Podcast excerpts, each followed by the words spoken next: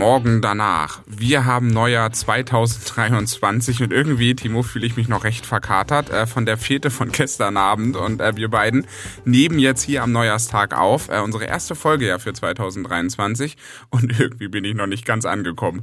Ja, ich glaube, das geht nicht nur uns beiden so, Falk, aber an dieser Stelle auf jeden Fall frohes neues Jahr an euch alle da draußen. Wir sind wirklich gespannt, was uns dieses Jahr alles erwartet, aber freuen uns auch schon richtig drauf und ich finde es irgendwie echt amüsant, dass wir uns den ersten ersten ausgesucht haben zum Aufnehmen. Aber wir haben es jetzt etwas später. Wir hatten eigentlich erst früher geplant, aber wir haben jetzt beide gesagt, ja, lass es uns ein bisschen entspannter heute angehen. Und ähm, ja, jetzt haben wir schon so Nachmittag. Aber es ist eigentlich ganz schön jetzt auch. Ich ich freue mich auf die Folge heute. Ja, mittlerweile bin ich auch wieder in einen Zustand übergetreten, wo ich mit dir reden kann. Ähm, du hattest ja wunderbar in den Kalender geschrieben gehabt, dass wir uns um zwölf zur Aufnahme treffen. Das hat nicht ganz funktioniert, weil ich bin, glaube ich, erst um die Uhrzeit aufgestanden. Deswegen ja, mussten wir es noch mal ein bisschen schieben. Ähm, nein, aber wollen wir heute zum Thema kommen? Also wie gesagt, auch von meiner Seite erstmal frohes neues Jahr. Wird, glaube ich, wieder ein spannendes Jahr 2023. Ich denke auch für die Elektromobilität. Wir befinden uns ja, glaube ich, auch aktuell in so einer Transformationsphase, ähm, dass wir jetzt mit der Elektromobilität ja die letzten Jahre sehr viel begonnen haben. Viele große Hersteller sind dazugekommen, ne Timo? Mhm. Und ich habe jetzt so das Gefühl, wir sind so in der nächsten Transformationsphase, dass sozusagen der nächste Schritt der Elektromobilität kommt. Ja. Also hat jetzt nichts mit der Folge zu tun, aber ich glaube nächstes, nee, dieses Jahr, ich muss mich dran gewöhnen, dieses Jahr 2023 kommt zum Beispiel das erste Facelift vom VW ID3 raus. Also stimmt. Das muss man sich mal überlegen. Also da sind wir jetzt so in der Phase und bis 2025 kommen ja dann die ganzen neuen Plattformen, neue Techniken nochmal und so. Also es wird wieder ein spannendes Jahr, wo wir uns dahin entwickeln und wir haben ein spannendes Thema und da kommt jetzt die Überleitung. Ähm, nämlich äh, mitbekommen, denn ihr wisst ja, der ja schon im letzten Jahr ähm, immer mal wieder darüber gesprochen, dies wird wieder eine Rive-Folge und Timo, du darfst vielleicht mal erklären, was das bedeutet. Wie du ja schon gesagt hast, bereits im letzten Jahr haben wir einige Rive-Folgen gehabt. Rive ist, äh, ja, wer es nicht kennt, das Automagazin für die, für die Mobilität der Zukunft. Also könnt ihr ganz normal in eurem Kiosk oder sogar auch online bei Readly lesen. Und ähm, ja, man muss einfach sagen, dies wird jetzt hier wieder eine kleine Rive-Episode, aber zur Sicherheit wollen wir vorwegnehmen, dass wir quasi im Gegenzug in Arrive selbst manchmal Artikel schreiben. Also schaut da gerne mal rein. Also ist quasi so eine kleine Win-Win-Situation für Arrive und für uns hier bei Voltage. Um, aber wir können uns, wir können euch beruhigen, denn diese Episode wird genauso locker und entspannt, zumindest versuchen wir es, je nachdem, wie es uns heute so geht. aber wir probieren es. Ähm, wir schauen mal. Wir schauen mal, genau. Er wird genauso locker entspannt wie auch so die, ich sag mal, normalen Podcast-Episoden von uns. Also bleibt gerne dran und lasst euch überraschen, denn diesmal haben wir eine, eine etwas andere Herangehensweise an die Arrive Live-Episode, worauf ich mich sehr freue. Aber vorher möchte ich auf jeden Fall noch sagen, damit hallo und herzlich willkommen bei Voltage, eurem Podcast für die erneuerbare Mobilität und Energie. Und denkt daran, falls ihr nichts mehr verpassen wollt, abonniert uns sehr gerne in dem Podcast-Player eurer Wahl. Genau, und das wäre soweit von mir für die kleine Arrive-Einleitung. Ich habe schon wieder dein Glitzer, deine Glitzeraugen gesehen, Timo, dass du jetzt äh, endlich wieder Voltage sagen darfst, dass du das machen kannst. Ähm, ja, deswegen äh, vielleicht noch eine kleine Anmerkung zum, von mir. Ähm, mit Arrive ist es eher eine Kooperation als eine Werbung. Ich glaube, genau. so kann man das ganz gut beschreiben. Äh, wir machen ein bisschen was äh, für die Arrive Dafür ähm, sprechen wir in diesem Kontext über das Arrive Magazin. Ähm, die haben eigentlich auch mal ganz coole Themen, wie ich finde. Das ist jetzt auch mal so ganz eigennützig, dass sich das auch mal lohnt, darüber zu sprechen. Und ähm, dieses Jahr, dieses Mal ist ähm, der Aufhänger des Magazins, dass es um Autos aus Südkorea geht. Finde ich mal nochmal ganz wichtig zu benennen. Äh, wir haben ja nichts mit Nordkorea zu tun, ja, also äh, wirklich nur Südkorea. Wir sprechen über Südkorea natürlich und da gibt es tolle, spannende Marken. Und wie gesagt, wir machen die Episode jetzt so leicht anders, denn sonst haben wir meistens einen Artikel aus der Arrive rausgesucht und den sehr genau auseinandergenommen. Ein sehr beliebter war übrigens die Wärmepumpe. Finden wir immer noch sehr spannend, also ziemlich cool, dass euch so gefällt, der, der, also die Podcast-Episode. Hört da auch gerne rein, falls ihr sie noch nicht gehört habt. Aber diesmal geht es um mehrere Artikel und was ich ganz cool finde, Falk, wir wissen jetzt gegenseitig nicht genau, was wir mitbringen. Ich habe schon so starke Vermutungen, was du gleich mitbringen wirst, aber wir wissen es nicht genau, denn wir haben es so gemacht, ich habe eine Hälfte der Arrive gelesen und Falk die andere Hälfte. Und wir schauen jetzt mal, was wir quasi da so aus Südkorea alles so gefunden haben. Ja, es ist nicht so wahnsinnig überraschend, weil die erste Hälfte ist äh, sehr, sehr lastig, was Südkorea angeht. wenn man natürlich an Südkorea denkt, ähm, ich glaube, da gibt es schon ein paar Hersteller, aber natürlich der größte Hersteller ähm, ist der Hyundai-Konzern mit den, mit den drei verschiedenen Marken, die es mittlerweile gibt, ja auch in Europa gibt, ähm, Hyundai, Kia und äh, Genesis.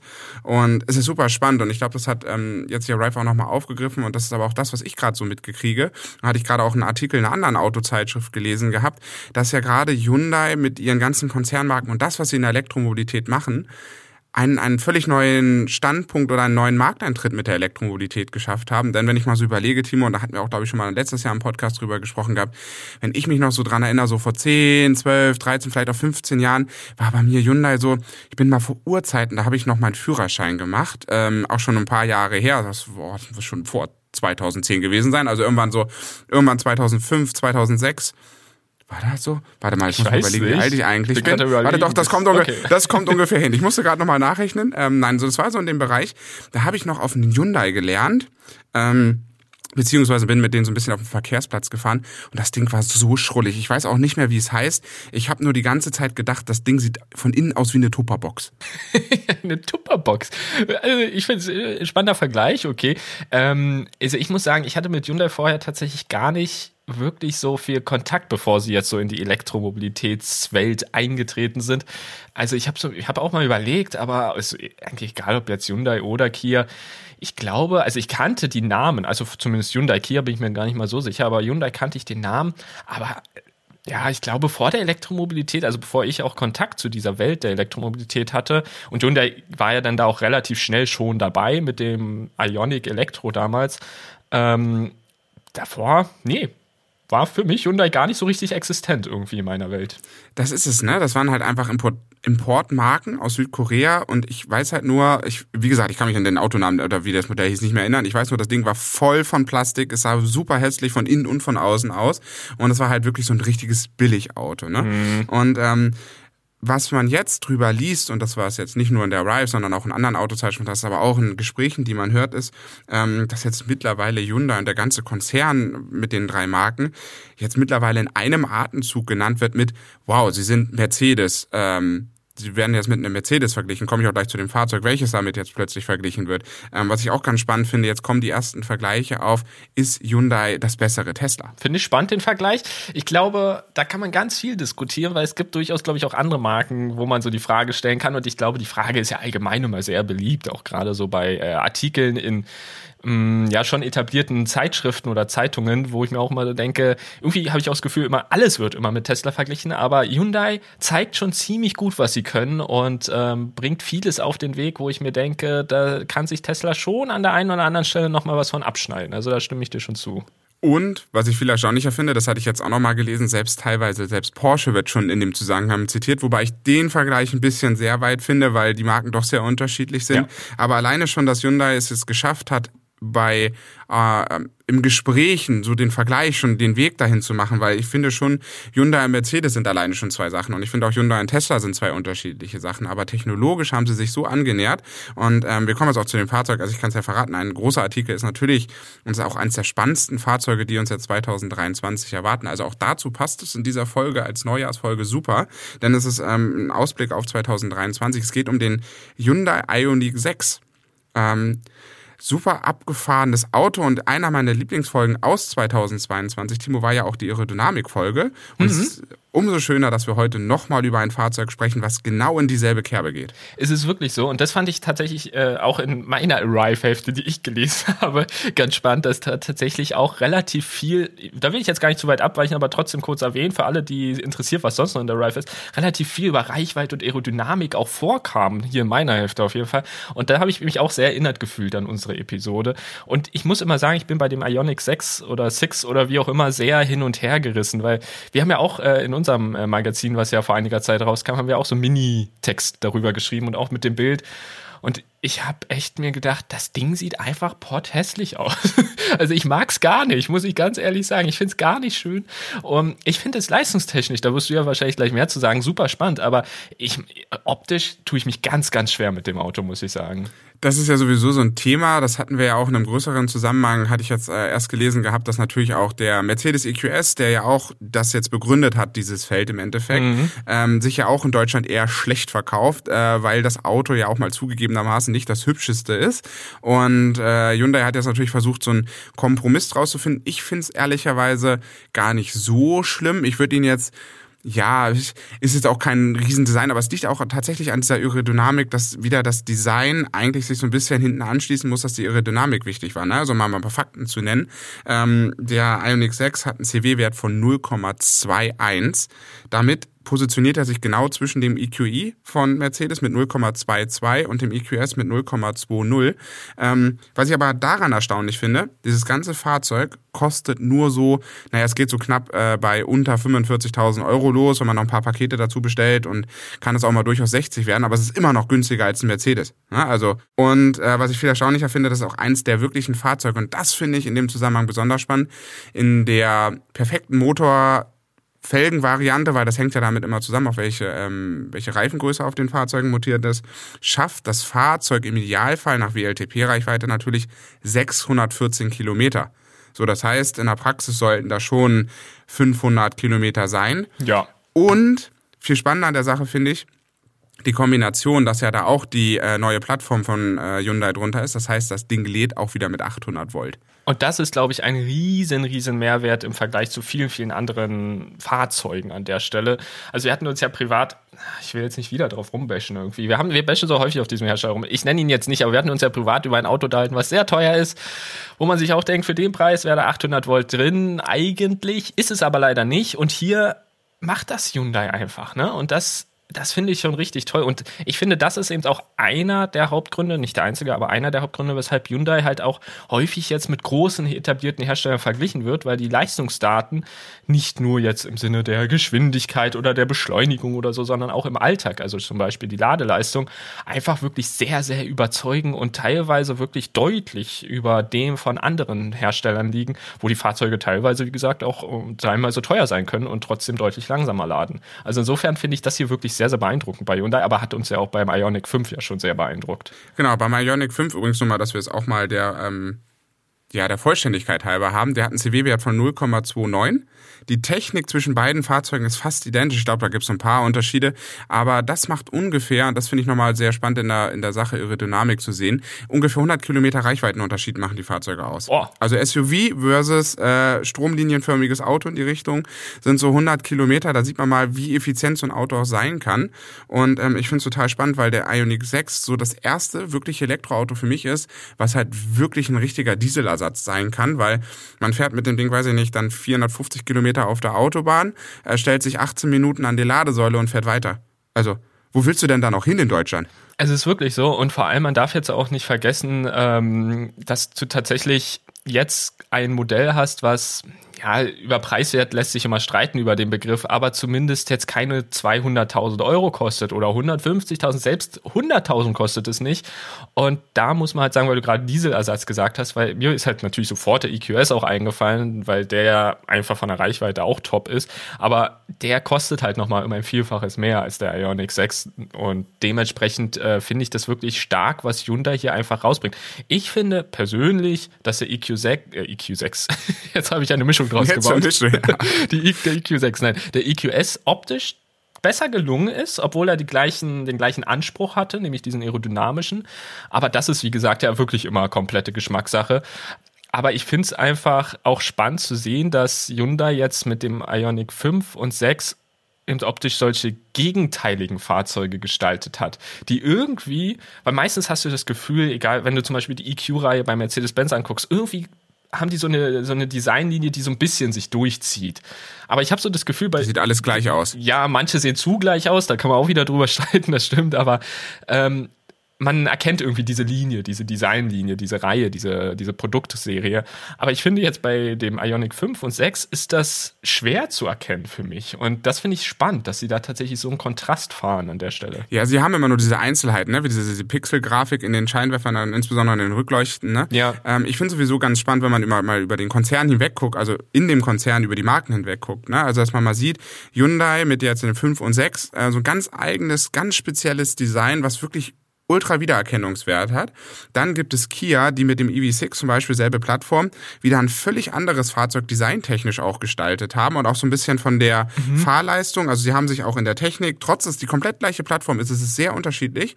Ähm, und dann, da kommst du ja vielleicht noch mal ein bisschen später zu, gibt es ja auch noch Genesis, die wieder das Thema anders interpretieren. Richtig. Und das finde ich Im Gegensatz zu gerade deutschen Herstellern, die dann sagen, okay, wie bei Mercedes, wir haben jetzt einmal die Designlinie gefunden, jetzt wird das auf EQS, EQE, was da noch drunter kommt, wahrscheinlich alles übertragen. Auch die SUVs kriegen genau diese Sachen. Und ich finde, dann ist es schon immer schwer zu unterscheiden, fahre ich jetzt ein EQE oder ein EQS. Mhm. Und ich finde gerade, wenn ich mich für zwei unterschiedliche Fahrzeuge entscheide, möchte ich auch mal so ein bisschen Individualität haben. Und da ist, glaube ich, Südkorea für mich im Moment weit vorne. Aber so wie es immer ist, natürlich Design polarisiert.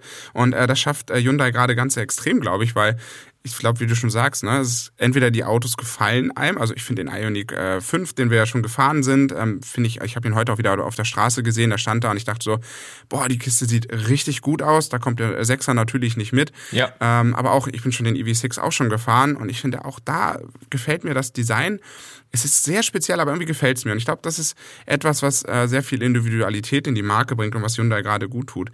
Und das ist eine schöne Überleitung zu meinem zweiten Fahrzeug, was ich heute mitgebracht habe. Selbes, äh, selber Konzern, äh, nicht Hyundai, sondern diesmal Kia, ähm, nämlich Kia Niro EV zweite Generation. Ähm, die Auto, was es ja in drei verschiedenen Antriebskonfigurationen gibt, den kann man ja immer noch als Verbrenner kaufen, als Plug-in-Hybrid und tatsächlich als reines Elektroauto.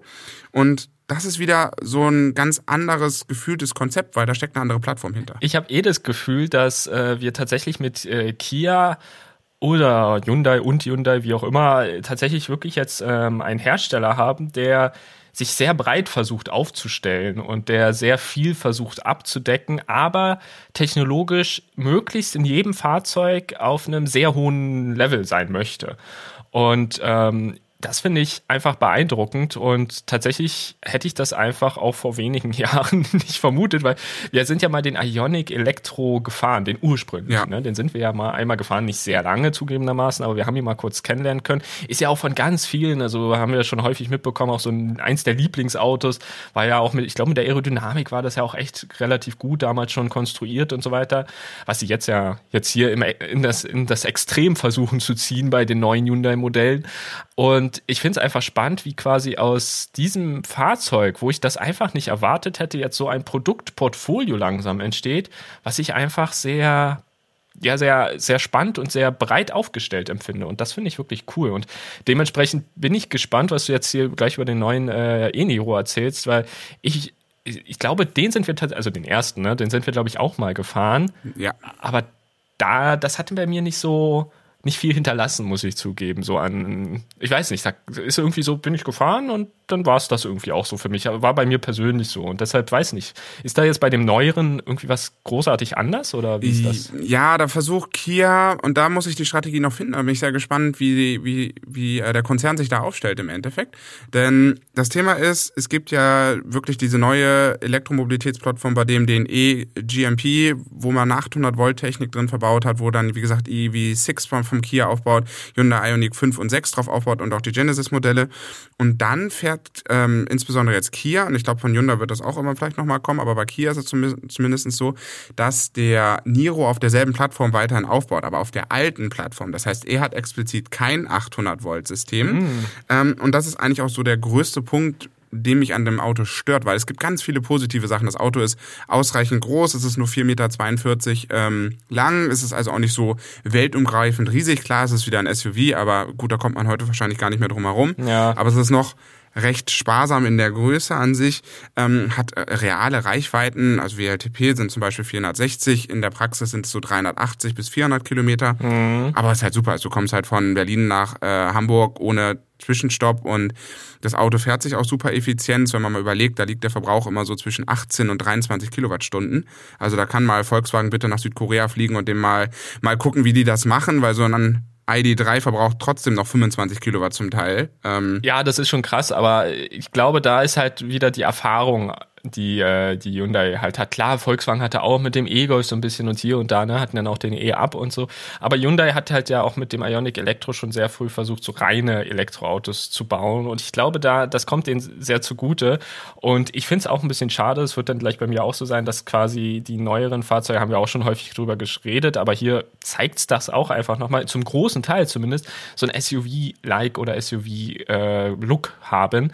Und ähm, da finde ich wiederum den Ionic äh, 6 war das ja jetzt äh, ganz spannend, weil der mhm. zumindest nicht auftritt wie ein SUV. Ich weiß jetzt nicht genau die genaue Abmaße, also die Maße, ob das jetzt vielleicht doch eigentlich so rein technischen SUV ist von der Größe, aber so von dem Auftreten tritt der mal ein bisschen anders auf. Das finde ich irgendwie aber wie gesagt, Design immer Geschmackssache, aber so vom Stil her auch mal ganz schön an der Stelle. Ist halt was Mutiges, weil man eine Limousine rausgebracht hat und kein SUV, ne? Ja. Das Einzige, was ich beim Kia Niro EV nicht verstehe, ist einfach das Problem, die bieten tatsächlich nur 80 äh, kW DC-Leistung an. Oh. Also noch nicht mal 100 äh, DC-Ladung. Und Okay. da finde ich so, wenn ich jetzt auch Artikel gelesen habe und auch von anderen Leuten, die das Auto gefahren sind, die sagen, das ist ein richtig, richtig gutes Alltagsauto. Mhm. Aber wenn du dann doch mal weitere Strecken fährst und dann doch mal an der Autobahn stehst und lädst und vor allen Dingen auch schnell lädst, dann sind 80 kW echt wenig, vor allen Dingen auch, weil das eine echt geringe C-Rate ist. Also C-Rate nur für alle, die es noch nicht mal gehört haben, das ist immer ähm, das Verhältnis zwischen Ladegeschwindigkeit und äh, der Akkugröße und in der Regel sind so 2,0 möglich, würde ich mal schätzen, vielleicht auch ein bisschen mehr bei den größeren und teureren Fahrzeugen. So, das heißt, bei 64,8 Kilowattstunden äh, Akkugröße sollten eigentlich irgendwie schon gefühlt 130 DC-Ladeleistung da sein. Und das finde ich krass, also muss ich ganz ehrlich sagen. Und äh, um die C-Rate vielleicht noch kurz äh, weiter auszubauen, da finde ich nämlich mal ganz spannend, weil gefühlt steht bei fast jedem Auto, egal von welchem Hersteller, ist nicht bei jedem, aber bei fast jedem, dass halt bis 80 Prozent in einer halben Stunde geladen werden kann. Und das liegt eben genau daran, dass die meisten eben eine relativ ähnliche C-Rate haben und dadurch ist das prozentual mal ganz spannend, dass das quasi überall gleich ist, aber natürlich in der Reichweite dann schon einen Unterschied gibt. Aber ich finde das krass, mit 80 ähm, ist das schon echt also für mich wäre das schon fast ein Ausschlusskriterium, muss ich ganz ehrlich sagen. Also 80 ist heutzutage schon echt sehr, sehr langsam. Und das ist es tatsächlich, ne? Also wenn ich mir denke, so, welches Auto will man sich holen? Ähm, gut, nicht so groß soll es nicht sein, also 4,42 Meter, Familiengröße, ist zwar ein SUV, klar, aber irgendwie an sich ganz schick und äh, würde auch preislich, glaube ich, ganz gut passen. Im Moment gibt's den nur an der großen Ausstattung in Deutschland, dadurch kostet der auch Mitte 40, ähm, zum Teil sogar Anfang 50.000 Euro. Ähm, da ist aber dann auch schon relativ volle Hütte, also wenn du für, weiß ich nicht, 52.000 vor Abzug der Förderung das Auto kaufst, da hast du ja wirklich ein Auto, was komplett voll ausgestattet ist und auch 204 PS hat, also da bist du wirklich vollkommen ausreichend unterwegs. Ähm, das wird sicherlich aber auch noch ein Stück günstiger werden, wenn, Hyun- äh, wenn Kia dann im Endeffekt auch vielleicht die ein oder andere günstigere Variante vielleicht nochmal nachschiebt.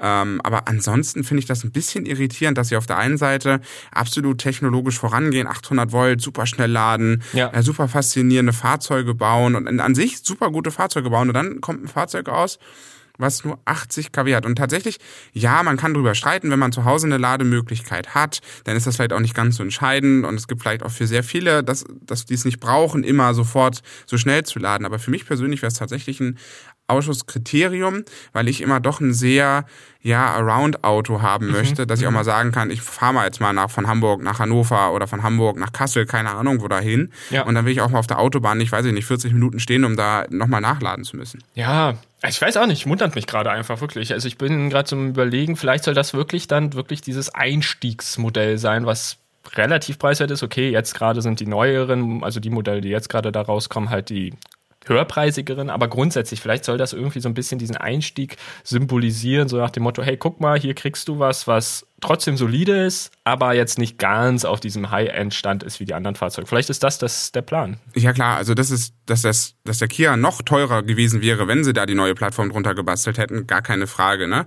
Ähm, wie gesagt, so ein EV6 fängt ja auch dann erst bei Mitte 50 an, Ja, wenn du richtig. den in einigermaßen Ausstattung haben willst.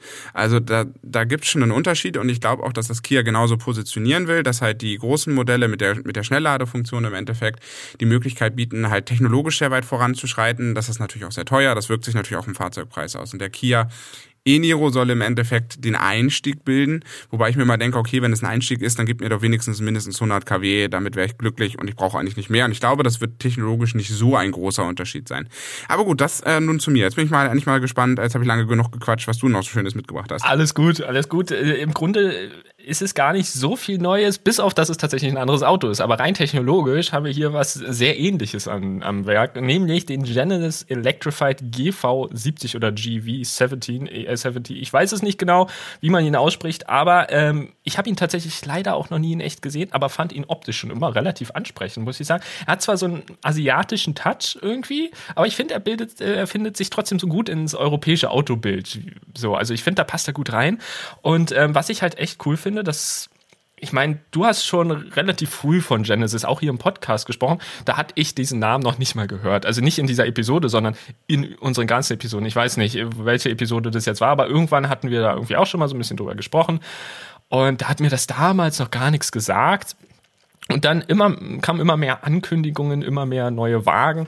Und inzwischen, ohne dass ich bisher tatsächlich eins in echt gesehen habe, finde ich das Konzept sehr spannend, denn es soll halt so eine moderne Luxusvariante von Hyundai und Kia werden, beziehungsweise sein.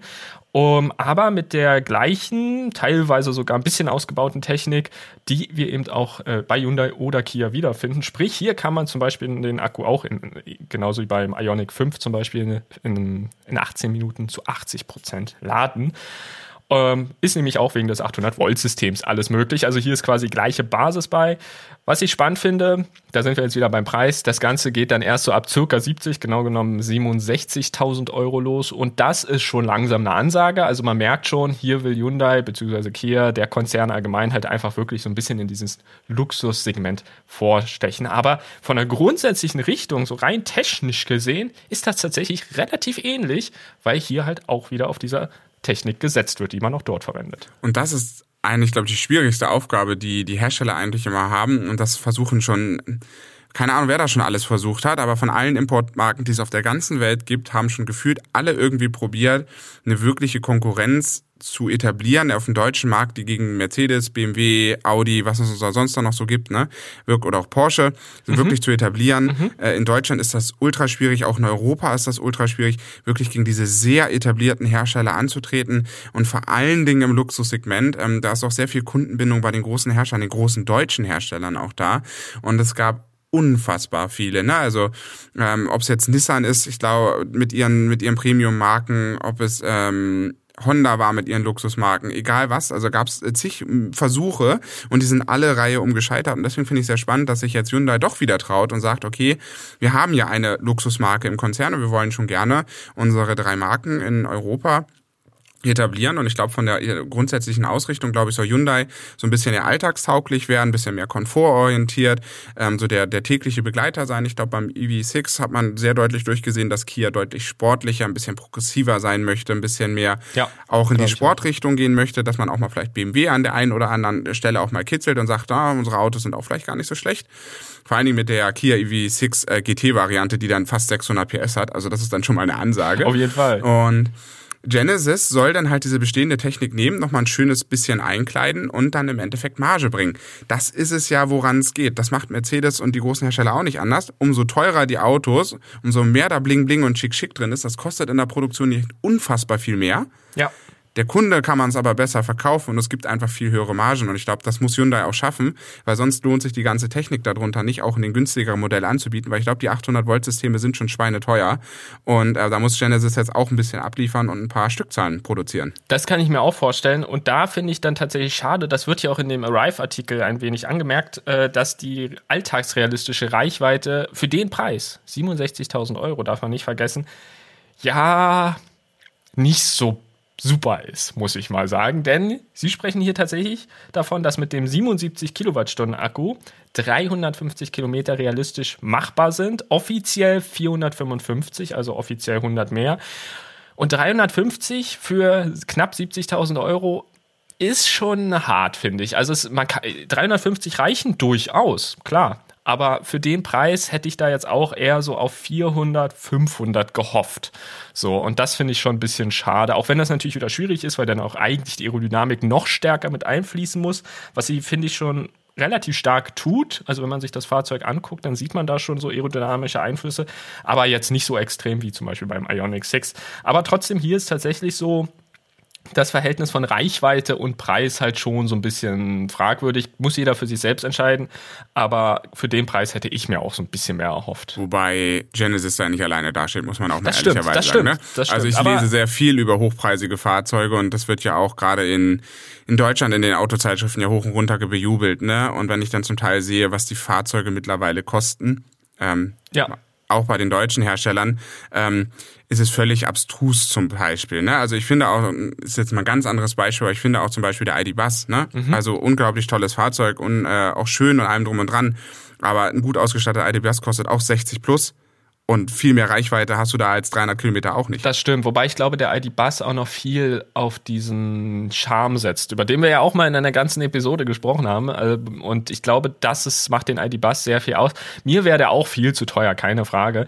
Aber trotzdem hat der noch, glaube ich, was, was er von seinen vergangenen Modellen irgendwie mitbringt, so an Charme, an ja, Gefühl. das ist so eine Historie. Und, genau, ja. richtig. Und ich glaube, die hat Genesis mit dem äh, GV70, der übrigens nächstes Jahr, oder nee, falsch rum, dieses Jahr erst raus rauskommt in Deutschland, ähm, da ist das, glaube ich, nicht so vorhanden. Und äh, also wie gesagt, ich will es jetzt gar nicht verteidigen, aber ich glaube, bei dem, also beim ID-Bus wundert es mich nicht so sehr wie hier, wo tatsächlich auch die Reichweite von ähnlichen Fahrzeugen in anderen Marken von dem gleichen Konzern höhere Reichweiten erzielen, hattest du ja auch von gesprochen. Und das finde ich dann schon etwas schade, dass quasi in dem teuersten Modell, in Anführungsstrichen, gibt ja noch mehr, aber in den teureren Modellen von dem Konzern dann quasi nicht so viel Reichweite drin ist, wie in manch anderen Preiswerteren. Wie gesagt, hat ja noch viel mit Aerodynamik und Co. zu tun, aber trotzdem, deshalb finde ich das hier ein bisschen schade bei dem Modell. Wobei ich mal sage, gerade auch bei Genesis, dadurch, dass sie die 800 Volt Plattform bauen, haben sie halt immer noch den unfassbaren Ladevorteil. Ne? Also das stimmt, guck mal, ein ja. EQS, äh, wie teuer ist ein EQS? Ja, ein gut ausgestatteter EQS, glaube ich, auch 100 Riesen, äh, 400 Volt System. BMW i7, 400 Volt System. Übrigens BMW i7, auch wenn wir den Namen nicht nennen wollten, ähm, ich finde es trotzdem äh, das hochgelobteste Auto 2022 in der Neuvorstellung. Und äh, das Wichtigste an einem Elektroauto, Timo? Also ich würde zum Beispiel mal Reichweite, Ladeleistung, das sind, glaube ich, so die beiden Sachen, die ganz vielen Leuten wichtig sind. Ja, aber das Wichtigste für eine Neuvorstellung, was ein Auto wirklich wichtig macht, ist, dass du einen 4K-Fernseher auf den Rücksitzen benutzen kannst und dass das, ähm, ja. Ach, stimmt. Nein, da muss ich nur dran denken, auch man hat's, man kriegt's ja mit in diesem Podcast. Äh, wir reden oft darüber, aber ich fand's sehr irritierend, dass alle irgendwie dieses Auto genommen haben, gesagt haben, ja, da ist viel Technik drin und man merkt auch, BMW hat viel verbaut. Aber das Wichtigste an einem Elektroauto ist, dass ich einen 4K-Fernseher auf der Rücksitzbank habe. Egal, aber auch selbst da 400 Volt System, um da, da wieder zurückzukommen. Mhm, ähm, das stimmt, ja. Klar, und das Auto kostet 150.000 Euro. Ähm, und das finde ich, das, das schreibe ich sozusagen Genesis immer noch ganz gut da an die, auf die Fahne oder auf das Blatt Papier, dass ich sage, Leute, wenigstens mhm. macht ihr Oberklassenanspruch und ich warte nicht eine Dreiviertelstunde, dass das Auto wieder voll ist. Auch wenn natürlich, muss man zum Schutz vom EQS und auch vom i7 sagen, die schaffen natürlich auch ihre 200 kW, die sind sehr hoch angesiedelt. Das, was man mit der 400 Volt Technik machen kann, das nutzen die natürlich auch voll aus und dadurch sind sie auch schon sehr gut im Laden, aber gegen dem 800 Volt System mit 270 kW haben sie halt einfach keine Chance. Ist einfach so. Es ist so, tatsächlich. Und um jetzt wieder so ein bisschen auf, auf Hyundai und Kia und auch Genesis natürlich zurückzukommen, finde ich das einfach spannend und wirklich richtig cool, wie wir jetzt über diesen Konzern sprechen können, den wir beide vor wenigen Jahren irgendwie nur so als Randnotiz empfunden haben. Ähm, andere vielleicht schon früher als wichtiger, gerade auch im Elektroautobereich. Wie gesagt, sie waren auch relativ früh dabei. Aber dennoch äh, für uns jetzt eigentlich so in den letzten ein, zwei Jahren, muss man sagen, wirklich so zu einem Anbieter herangewachsen, der auf jeden Fall ohne Wenn und Aber bei mir auf einer Stufe mit den Premium-Herstellern liegt, die wir sonst als etabliert bezeichnen, muss ich ganz ehrlich sagen. Also mir fehlt hier an diesem Anbieter, an diesem Konzern nichts, wo ich sage, ja, das hat jetzt aber nicht die Anerkennung wie ein Mercedes-Benz oder so verdient. Also in dem Elektroautobereich, worüber wir immer sprechen, ne? Verbrenner ist immer eine andere Geschichte, da kann ich jetzt auch zugegebenermaßen nichts drüber sagen bei Hyundai, Kia und Genesis, wobei Genesis gibt's ja, glaube ich. Wobei doch, ich glaube, es gibt sogar ein paar Hybrid. Aber ist ja jetzt egal, anderes Thema. ich glaube, bei Genesis gibt's aber auch noch ein paar Hybridfahrzeuge. Die wollen aber zumindest auch, steht hier auch im Artikel, relativ schnell jetzt elekt also rein elektrisch werden. Aber lange Rede, kurzer Sinn. Für mich ist das ein etablierter professioneller Premium-Hersteller. Fertig. Punkt. So. Das ist so meine Meinung. Und spannend, also was ich ja wirklich spannend finde, ist, ähm, das ist jetzt sozusagen wieder, das sind ja immer diese Produktzyklen, die auch in der Automobilbranche die Rolle spielen. Ne? Also die sind jetzt, äh, der Konzern ist sehr früh eingestiegen, was 800 Volt Technik angeht. Ich habe schon die ersten Artikel gelesen, dass sie jetzt schon ja an der nächsten Weiterentwicklungsstufe des eGMP mhm, arbeiten. Mhm. Also da wird es auch die nächsten Jahre ähm, nochmal eine Weiterentwicklung geben. Mhm. Und wenn ich mir dann immer vorstelle, okay, die Autos sind heute schon gut und schaffen Reichweite, ob ich jetzt einen Ioniq 6 nehme mit über 600 Kilometern, natürlich ein Ausnahmebeispiel, aber selbst ein Kia e-Niro Der auch seine 400 Kilometer äh, schafft und in der Stadt vielleicht sogar noch mehr schafft, finde ich so, das sind ja alles Entwicklungsschritte. Und wenn ich jetzt sozusagen auch den eGMP mit der 800 Volt Technik nochmal weiterentwickle und dann sage 2025, 26 kommt die nächste Stufe raus. Ja, da kommt erst BMW mit der neuen Klasse 2025, Audi wahrscheinlich glaube ich erst 26 oder 27. Mhm. Ähm, die haben ja auch schon die 800 Volt Technik in dem Audi e-tron und dem Porsche Taycan und die wollen ja jetzt auch die größere Plattform auf die anderen Autos auch noch mit äh, skalieren. Aber alle anderen, auch Mercedes glaube ich plant auch ein bisschen mehr Technik in den nächsten Jahren, aber die fangen damit erst alle an. Ja. Da ist Hyundai und Kia und Genesis sind dann schon in Generation 2. Ja. Richtig. So, das heißt, die haben schon die nächste Evolutionsstufe, die drauf liegt. Und wenn man mal ehrlich ist von Ladegeschwindigkeiten, und das finde ich auch ein, vielleicht ein kleines Thema am Rande in dieser Folge, wir reden irgendwann mal drüber und das, das haben die wirklich ernsthaft mal vor, ach ja, Ladegeschwindigkeiten von 350 oder 400 kW umzusetzen. Ja, das ist heftig. Also ich muss es mir gerade, weil wenn du dir das überlegst, da stehen zwei Autos nebeneinander, die laden und die ziehen ein Megawatt, Pi mal Daumen. Nicht ganz, aber äh, mit drei Autos dann halt über ein Megawatt. Es ist schon heftig. Also ich meine, bei LKWs gibt es ja diese Konzepte, ne, dass sie halt wirklich mit richtig viel Ladeleistung laden. Aber bei Autos, boah, also ich bin gespannt wie, wo die Reise hingeht. Aber äh, sie ist schon an einem Punkt, den ich halt, wie gesagt, vor wenigen Jahren nicht vermutet hätte.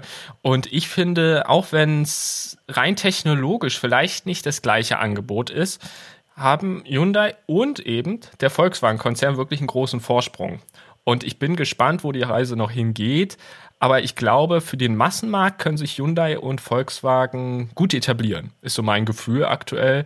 Und ich glaube, da werden, klar waren sie nie, sie waren nie der Massenmarkt, aber dennoch Mercedes und BMW eher versuchen, in dem hochpreisigen Segment zu bleiben. Weniger Stückzahlen, dafür mit hoher Marge und äh, vielleicht auch nicht die Pioniere in der Elektromobilität, wobei Mercedes da ja schon einiges probiert, aber eben mit ihren Luxusautos immer noch ihre Kunden erreichen. So ist aktuell mein Gefühl, wo sich dann Tesla einordnet, fragen auch immer ganz viele, kann ich nicht sagen, keine Ahnung. Ich bin gespannt, wie es mit Tesla weitergeht.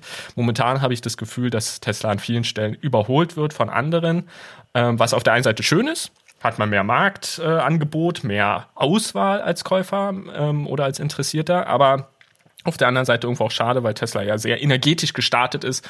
Und jetzt irgendwie habe ich so langsam das Gefühl, ja, sie produzieren jetzt ihre Autos so wie vor drei Jahren und fertig ist. Natürlich ein bisschen preiswerter inzwischen, aber dennoch.